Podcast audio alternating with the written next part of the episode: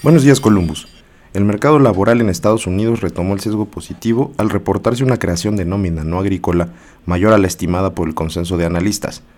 No solo eso abona el optimismo al cierre de esta semana, también el mismo reporte mostró un crecimiento en línea de los salarios pagados, inhibiendo por el momento la preocupación por la persistencia inflacionaria. En otras noticias relacionadas con la pandemia, los contagios y decesos de COVID-19 se han incrementado nuevamente en Europa, la temporada fría en el continente y la resistencia de un porcentaje importante de la población a recibir la vacuna han incidido en los aumentos de las estadísticas, especialmente en Europa del Este, incrementando por ahora la posibilidad de políticas de cierre en algunos países. Los índices accionarios observan un comportamiento mixto con ganancias en Europa y retrocesos en Asia. Los futuros de las bolsas de Wall Street apuntan a un inicio de sesión con ganancias tras el reporte laboral.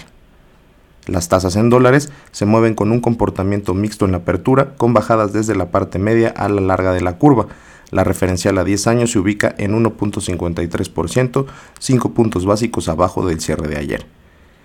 El índice del dólar se aprecia, pero el peso se fortalece hasta las 20.54 unidades al mayor al momento, después de haber operado por encima del 20.60 más temprano en la sesión.